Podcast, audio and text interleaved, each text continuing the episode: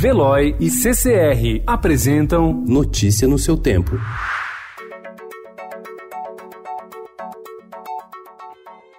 Olá, sejam todos muito bem-vindos. Hoje é sábado, dia 30 de novembro de 2019. Eu sou o Cadu Cortês e ao meu lado Alessandra Romano. E estes são os principais destaques do jornal Estado de São Paulo.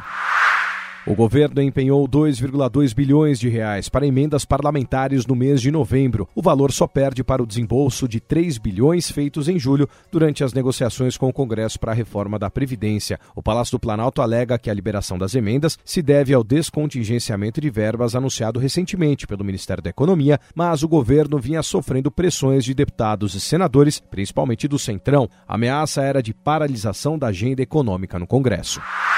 Ministro Paulo Guedes decide fazer mudanças na equipe econômica. A medida provisória que cria o programa Verde Amarelo foi contestada por órgão do Senado, que avaliou como inconstitucional isentar empresas de contribuições sobre a folha de pagamentos. O secretário especial da Previdência e do Trabalho, Rogério Marinho, negou inconstitucionalidade. Investigação da ONG Avaz, complementada pelo Estadão, indica que uma loja de produtos naturais está por trás de sites de fake news de saúde. Games lideram descontos na Black Friday. Rebelião popular leva renúncia no Iraque. Terrorista mata dois a faca em Londres. Ricardo Teixeira é banido do futebol.